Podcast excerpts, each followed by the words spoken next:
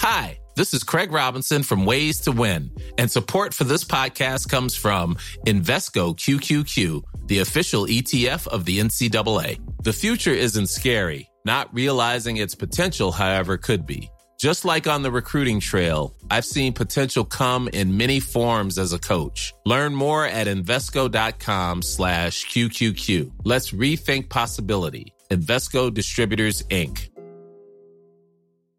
Quality sleep is essential. That's why the Sleep Number Smart Bed is designed for your ever evolving sleep needs. Need a bed that's firmer or softer on either side? Helps you sleep at a comfortable temperature? Sleep Number Smart Beds let you individualize your comfort so you sleep better together. JD Power ranks Sleep Number number 1 in customer satisfaction with mattresses purchased in-store. And now save 40% on the Sleep Number limited edition Smart Bed for a limited time. For JD Power 2023 award information, visit jdpower.com/awards. Only at Sleep Number stores or sleepnumber.com.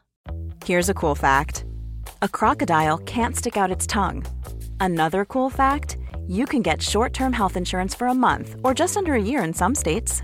United Healthcare short-term insurance plans are designed for people who are between jobs, coming off their parents' plan, or turning a side hustle into a full-time gig. Underwritten by Golden Rule Insurance Company, they offer flexible, budget-friendly coverage with access to a nationwide network of doctors and hospitals. Get more cool facts about United Healthcare short-term plans at uh1.com.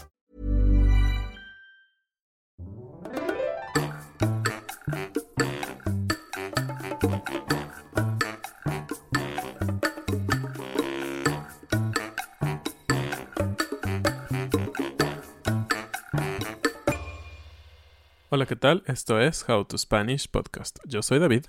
Y yo soy Ana. Bienvenidos a otro episodio en donde vamos a hacer un story time. ¿Un tiempo de historia? Así es, tiempos de historia. This podcast is made possible thanks to our Patreon family. Some of the benefits include a PDF with grammar bits and vocabulary, as well as full videos and a transcript. If you want to join our Patreon family, just go to patreon.com slash howtospanishpodcast. ¿Qué onda? ¿Cómo están? Espero que les vaya muy bien en esta semana que vamos empezando con este episodio. Sí, y en este episodio decidimos contarles algunas historias por una razón, por dos razones importantes. La primera razón es que cuando aprendemos otro idioma es porque queremos hablar con otras personas, ¿no? Y parte de hablar con otras personas es contarles nuestras historias, contarles las cosas que nos pasan. Eso es lo que hacemos todos los días con nuestros compañeros de trabajo, nuestra familia, etc. Pero hay un problema. Cuando contamos historias generalmente usamos el pasado, ¿no? Y bueno, el pasado es muy complicado. Nuestros estudiantes, principiantes, intermedios e incluso avanzados todavía tienen algunos problemas con usar imperfecto, pretérito, presente perfecto y este tipo de tiempos que usamos para hablar en el pasado. Por eso es muy importante y una muy buena manera de aprender es escuchando a los nativos, analizando lo que dicen, cómo lo dicen. Oh, usó imperfecto. ¿Por qué usó imperfecto? Mm, usó pretérito. Creo que es por esto. Eso es una buena forma de aprender. Y bueno, la otra razón es que hace algunos episodios tuvimos un story time muy avanzado con Maffer, ¿recuerdan? Hasta para mí es avanzado. sí, entonces ese fue un episodio un poco más difícil y quisimos hacer un episodio un poco menos difícil para ustedes. Exacto. Entonces, en este episodio, como lo pudieron ver o lo ven en el título, vamos a contarles historias que nos dieron miedo en el pasado. Y no nos referimos a historias de fantasmas y esas cosas extrañas. No es un episodio de Halloween o algo así. no, no es un especial de Halloween. Sino historias en las que nos sucedieron cosas que en algún momento pensamos que estábamos corriendo algún peligro o simplemente algo nos dio miedo de la vida real. Y bueno, vamos a empezar. Entonces, la primera historia es de Ana. Ah, caray. pues la verdad es que soy bastante paranoica y todo el tiempo, todo el tiempo creo que, no sé, quizás alguien me está mirando o algo así. Eh, suena un poco mal, pero no, realmente soy una persona normal. pero... pero... algunos problemas, pero no tan serios. sí, a veces soy un poco paranoica, especialmente cuando estoy sola en la calle. Porque, pues ustedes saben, tristemente para las mujeres ahora es bastante inseguro caminar en las calles en ciertos momentos, en ciertas ciudades. Y bueno, pues yo crecí en Ciudad de México, una ciudad muy grande, donde es seguro, pero hay algunas partes de la ciudad que no son muy seguras. Entonces, me educaron para siempre estar alerta, nunca bajar la guardia y siempre estar mirando lo que sucede a mi alrededor para evitar posibles problemas. Y realmente funcionó porque nunca me han asaltado ni hecho algo peor. Pero bueno, yo uh, fui con una amiga al centro de Querétaro. Fue la primera vez que yo fui sola al centro. Y si ustedes han visitado México, los centros en cada ciudad son un caos. Son horribles. Hay demasiadas personas, muchos negocios, mucho movimiento. A mí en lo particular no me gusta ir al centro. Para mí está más o menos bien. Pero bueno, ah, para regresar a mi casa, porque mi amiga no tiene un coche y a mí no me gusta manejar en el centro, tomamos un camión. Y yo no estaba segura de exactamente dónde tenía que bajar del camión, porque en Querétaro los camiones no se detienen en cualquier lugar, solamente en estaciones específicas. Y yo tenía un poco de miedo de ir a una estación mucho más lejos de mi casa y caminar muchísimo. Entonces me bajé en un lugar que yo podía reconocer. Dije, oh, esto está cerca de mi casa, ok, voy a bajar aquí. Yo bajé y resulta que estaba todavía un poquito lejos de casa. Entonces empecé a caminar. Empecé a caminar por una avenida muy grande que se llama 5 de febrero. Y bueno, en esta avenida realmente es una autopista. Entonces pasan muchos autos muy rápido. Pero en el lado derecho, en el lado de la banqueta, hay muchos negocios. Por lo tanto, muchas para estacionarse. Y yo estaba caminando por esta calle, muy alerta de todo lo que sucedía, cuando vi que un auto negro y viejo estaba avanzando a mi lado. Entonces yo caminaba lento y el auto avanzaba lento y yo, ups, ¿me está siguiendo? Y dije, ok, tranquila, Ana, tranquila, no pasa nada. Entonces seguí caminando y el auto seguía. Y yo dije, mmm, no, esto me hace sentir incómoda. Entonces me detuve y el auto siguió avanzando un poco, pero pocos metros después se detuvo en uno de los estacionamientos. Y yo dije, bueno, voy a esperar un momento para ver si alguien sale del, auto del automóvil, si alguien sale del coche y quiere ir a un negocio. Y no, nadie salía. Y yo dije, ay, no, creo que me están siguiendo, tal vez me van a secuestrar o no sé qué va a pasar. Y yo tenía mucho miedo. Entonces lo que hice fue caminar un poco, detenerme cerca de un policía de una de las oficinas y llamarle a David y decirle, mm, iba a caminar a casa, pero mm, no, tengo miedo. ¿Puedes venir por mí, por favor? Y él me dijo, ok, yo voy por ti y él fue en el auto a recogerme. Unos minutos después, ese coche se fue. Nadie se bajó del coche, entonces yo no sé si ese auto realmente me estaba siguiendo o no. Pero qué bueno que estoy bien. sí, tal vez simplemente esa persona estaba esperando a alguien para que saliera de la oficina o algo así. Y se dan cuenta, a veces en nuestra mente hay como algunas ideas o cosas que son malas, ¿no? Por ejemplo, Ana dijo, era un coche negro, oscuro y viejo. Sí, es mi prejuicio. Es un prejuicio un poco, ¿no? ¿Y por qué es un prejuicio? Porque a veces en las películas conocen esas vans grandes en donde son oscuras y muy viejas, en donde suben a las personas que van a secuestrar. Entonces tal vez si hubiera sido, no sé, un auto último modelo. Un jaguar, o un Ferrari. sí, exacto. Tal vez ella no hubiera pasado por su mente que la estaba siguiendo, ¿no? Pero bueno, al final nunca supimos realmente si eran personas malas o no. Yo fui por ella y todo fue normal. Ustedes voten, escriban un comentario. ¿Me iban a secuestrar o no? ¿Qué opinan? Yo creo que no, pero más vale estar seguro. Y bueno, ahora voy a contarles yo una historia en donde también tuve miedo. Y esto ocurrió hace ya muchos años, de hecho. Ah, cuando era más joven, a veces salía con mis primos y salíamos a cenar normalmente o al cine o algo así. Pero nunca salíamos en las casas o en el área cercana a las casas de nuestros primos. Siempre salíamos cerca de la casa de mi abuelo. ¿Por qué? No sé, ese era nuestro punto de reunión. Simplemente decíamos, el siguiente viernes todos vamos a ir a la casa del abuelo y de ahí vamos a salir. Y éramos muy jóvenes, tal vez teníamos algunos 16, 17 ah, y los más grandes 20 y 19 años. Entonces, obviamente nadie de nosotros aún tenía auto, todos estábamos estudiando o algo así. Y ese día, mi abuelo nos prestó su auto, dijo, ah, van a salir, ¿por qué no se llevan mi auto? Entonces, claro, era genial tener un auto cuando tú no tenías uno, ¿no? Y el auto de mi abuelito era un auto muy grande y cómodo y potente. Entonces, para nosotros era wow, tenemos un super coche. Ustedes estaban faroleando. Exacto, estábamos faroleando, que es como como, oh, oh, yo soy, tengo un gran tengo, coche. tengo un gran coche y tengo 17 años. Claro que no, no era nuestro auto.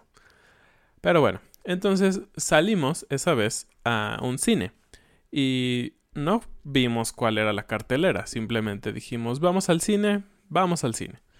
Y era un viernes de quincena y eso significa en México, sobre todo en las ciudades grandes como era Ciudad de México, mucho tráfico y mucha gente por todos lados. Porque, ¿qué es quincena? Quincena es normalmente cuando le pagan a los godines. Nuevamente, hablamos de godines, episodio número 2.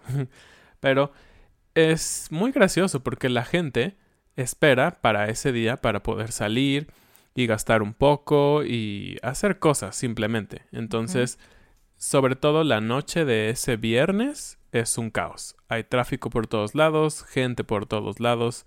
Es un poco difícil vivir ese día. Pero bueno, ese día era quincena y nosotros fuimos al cine.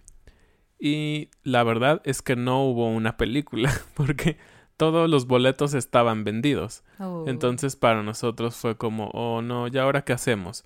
Entonces comimos y estuvimos ahí un rato y decidimos regresar. Uno de mis primos iba manejando el auto de mi abuelito y él siempre ha sido muy intrépido al volante, ¿no? Muy no sé, muy aventurero. ¿Loco? Tal vez un poco loco, sí. y a él le gustaba manejar rápido y claro, éramos jóvenes, no nos importaba mucho como respetar los límites de velocidad o que algo nos fuera a pasar, no pensábamos esas cosas. Entonces, salimos del cine y teníamos que tomar una avenida muy importante y grande que es periférico, que prácticamente también es como una autopista, como en la historia de Ana. Y en esta autopista, un auto eh, empezó a seguirnos, según nosotros, ¿no? Y fue como, no, no creo que nos esté siguiendo. Uno de mis primos dijo, sal aquí y vamos a ver si nos sigue. Y el auto salió. O sea, el auto salió en el mismo lugar que ustedes. Exacto, y dijimos, puede ser una coincidencia. Entra de nuevo a los carriles centrales. Y entramos de nuevo y el auto seguía ahí. Y nosotros, mmm, esto es un poco sospechoso. Y bajamos la velocidad para ver si el auto nos rebasaba y se iba. Y el auto bajó la velocidad. Mm. Y dijimos, oh no, esto se ve mal. Tal vez esa persona se dio cuenta que éramos cuatro squinkles muy jóvenes en un auto tal vez un poco caro. Y mi primo dijo, está bien, voy a ganarle. Entonces él aceleró mucho y todos íbamos viendo hacia atrás, así como en las películas de, ahí viene, ahí viene, ve más rápido, ve más rápido. Y mi primo decía, voy rápido, voy rápido. Al final pasamos la salida que teníamos que tomar para llegar a casa de mi abuelito y llegamos más lejos de la autopista. Llegamos a un lugar, a una caseta.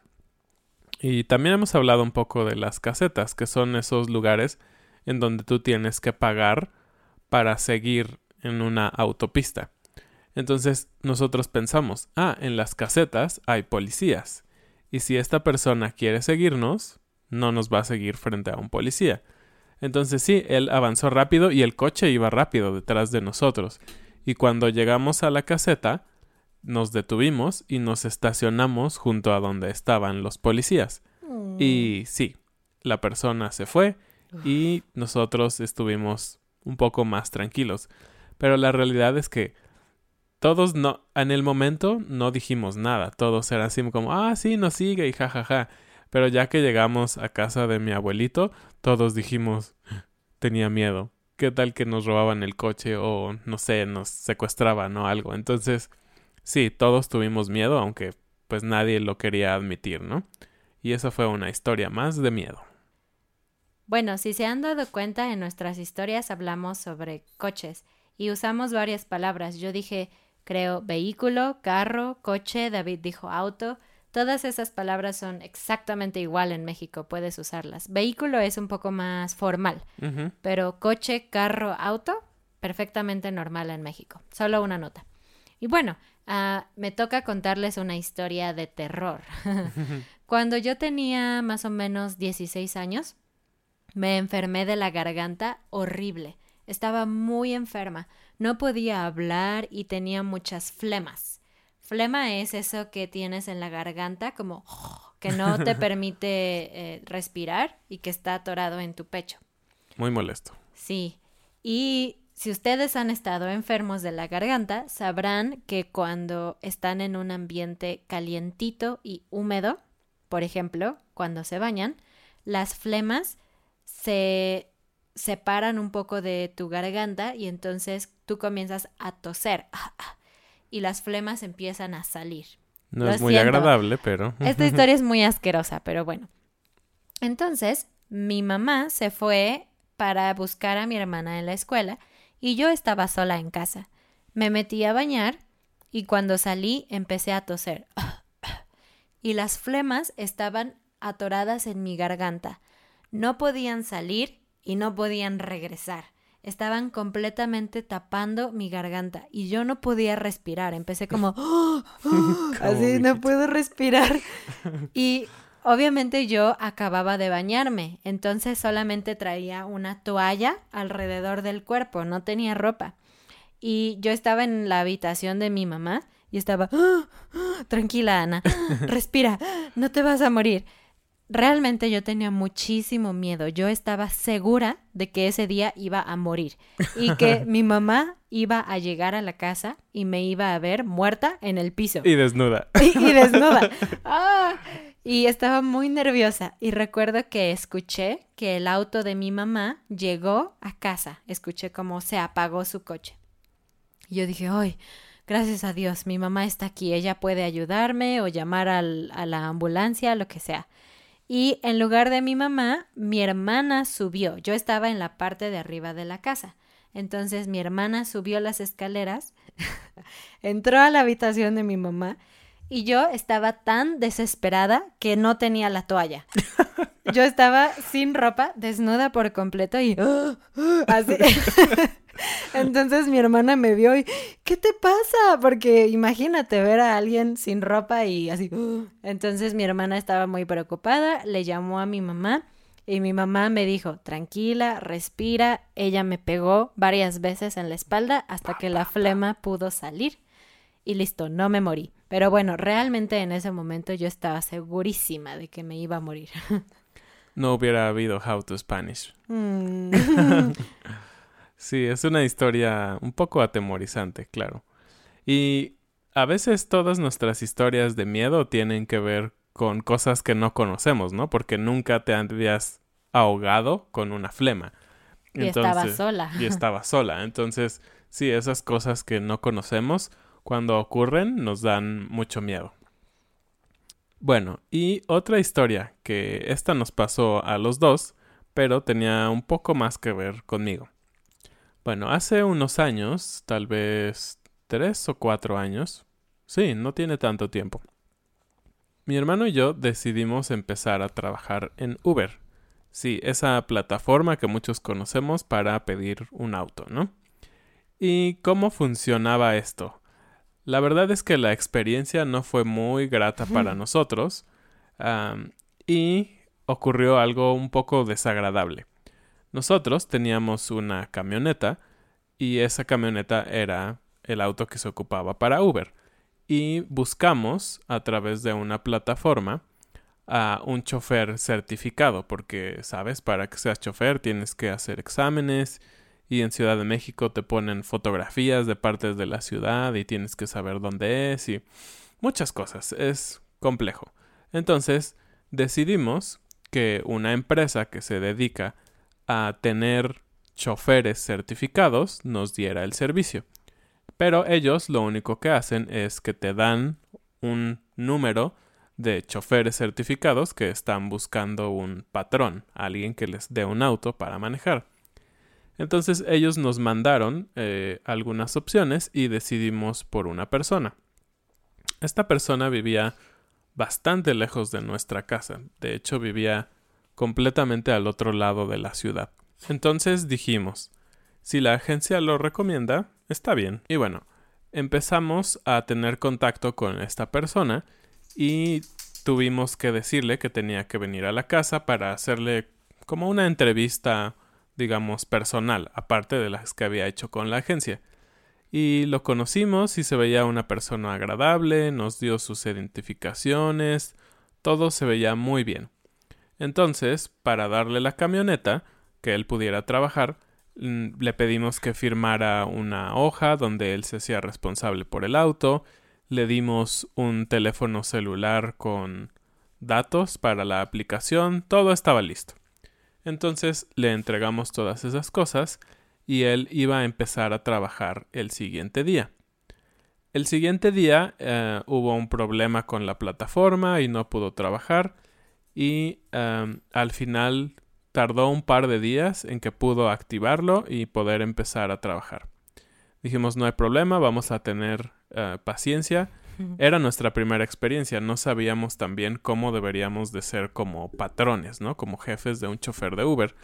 Entonces dijimos, bueno, tal vez estos problemas son normales. Ah, después de eso, él trabajó un par de días y después dijo que tuvo un problema familiar y tenía que viajar. Y para eso pidió usar la camioneta. Entonces ahí fue un poco extraño. Y dijimos, bueno, bueno, está bien, vamos a ayudarle. entonces él usó la camioneta, usó gastos en la autopista y todo eso. Y después, un par de días después, él dijo, está bien, voy a empezar a trabajar ahora, todo está bien, solo que no tengo dinero para poner gasolina en la camioneta. Entonces él pidió que le prestáramos dinero para poner dinero en la camioneta y poder empezar a trabajar. Está bien, le prestamos dinero que iba a salir de su primer pago para que pudiera trabajar. Al final, toda esa semana no trabajó, no se conectó a la plataforma y no se comunicaba con nosotros. No contestaba el teléfono, ¿no? No contestaba el teléfono y no aparecía. Entonces, oh, empecé a preocuparme mucho porque pues yo era el contacto con él y yo era responsable un poco. Entonces dije, oh no, esto está muy mal. Y yo hablé a la agencia y ellos dijeron, no, después de que tú pagaste y firmaste el contrato con él, nosotros ya no somos responsables. Y fue como, wow, tenemos un problema. Y en un momento, obviamente teníamos los datos de su casa. Y llamamos a su casa y nos contestó su esposa y nos dijo, ay, perdón, es que tuvo un accidente y se rompió el brazo, entonces no ha podido trabajar y fue así como... Mm, ¿Y por eso no contesta el teléfono? Ajá, entonces había cosas muy extrañas con esta persona. Y bueno, al final, para no hacerles el cuento largo, ah, nosotros le hablábamos y le decíamos y le mandábamos mensajes, por favor, no nos importa lo que nos debes, solo entréganos la camioneta.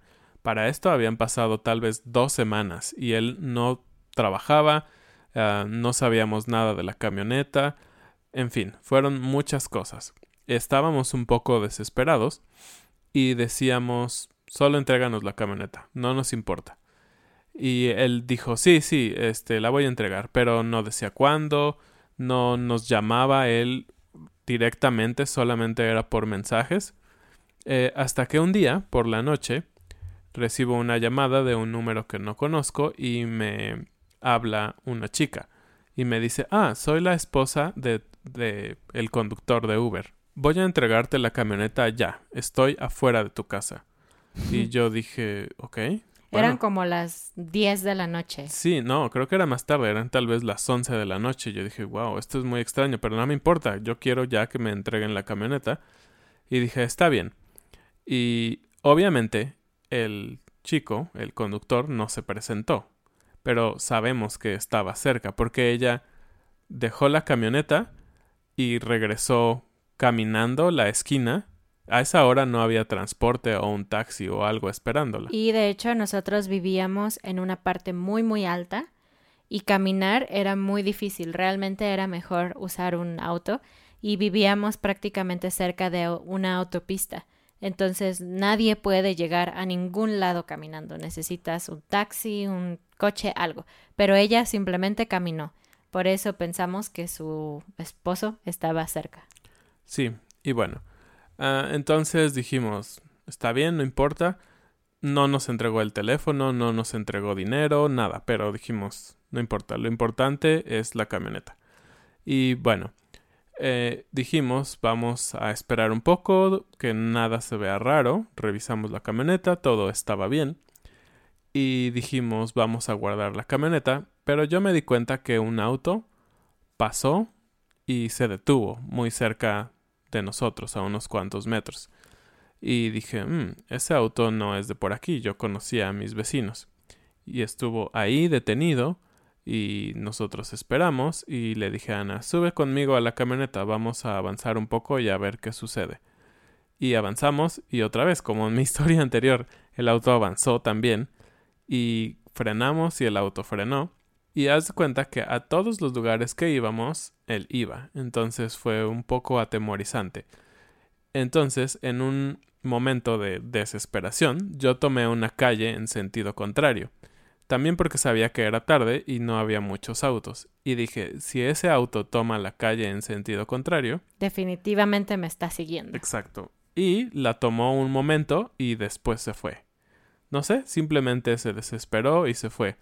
Y la verdad es que mi corazón iba muy rápido y no sabía qué hacer, si simplemente huir o chocar el auto de ellos e irme. Fue como de película.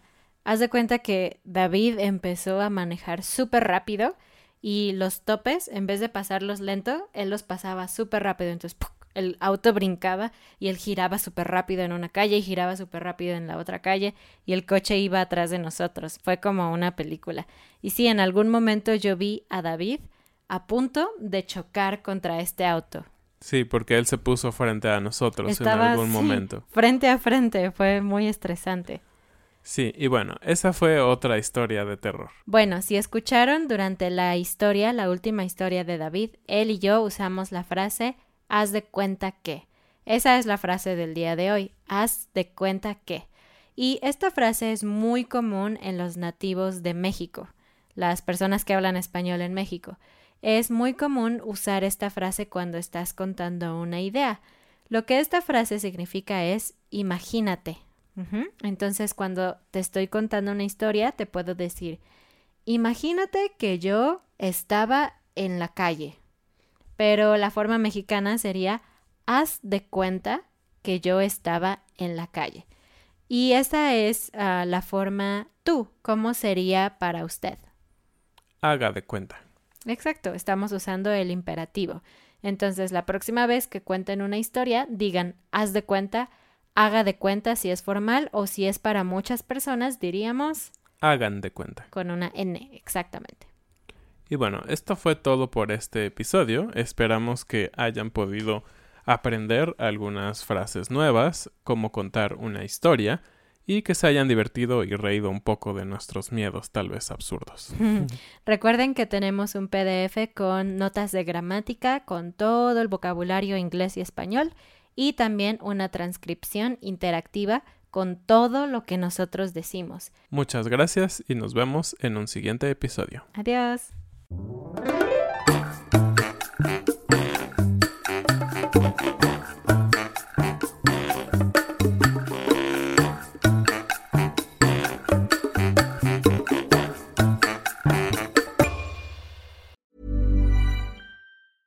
A lot can happen in the next three years. Like a chatbot may be your new best friend. But what won't change? Needing health insurance. United Healthcare Tri Term Medical Plans are available for these changing times. Underwritten by Golden Rule Insurance Company, they offer budget friendly, flexible coverage for people who are in between jobs or missed open enrollment. The plans last nearly three years in some states, with access to a nationwide network of doctors and hospitals. So, for whatever tomorrow brings, United Healthcare Tri Term Medical Plans may be for you. Learn more at uh1.com. Mom deserves the best, and there's no better place to shop for Mother's Day than Whole Foods Market. They're your destination for unbeatable savings, from premium gifts to show-stopping flowers and irresistible desserts. Start by saving 33% with Prime on all body care and candles. Then get a 15-stem bunch of tulips for just $9.99 each with Prime. Round out Mom's menu with festive rosé, irresistible berry chantilly cake, and more special treats. Come celebrate Mother's Day at Whole Foods Market.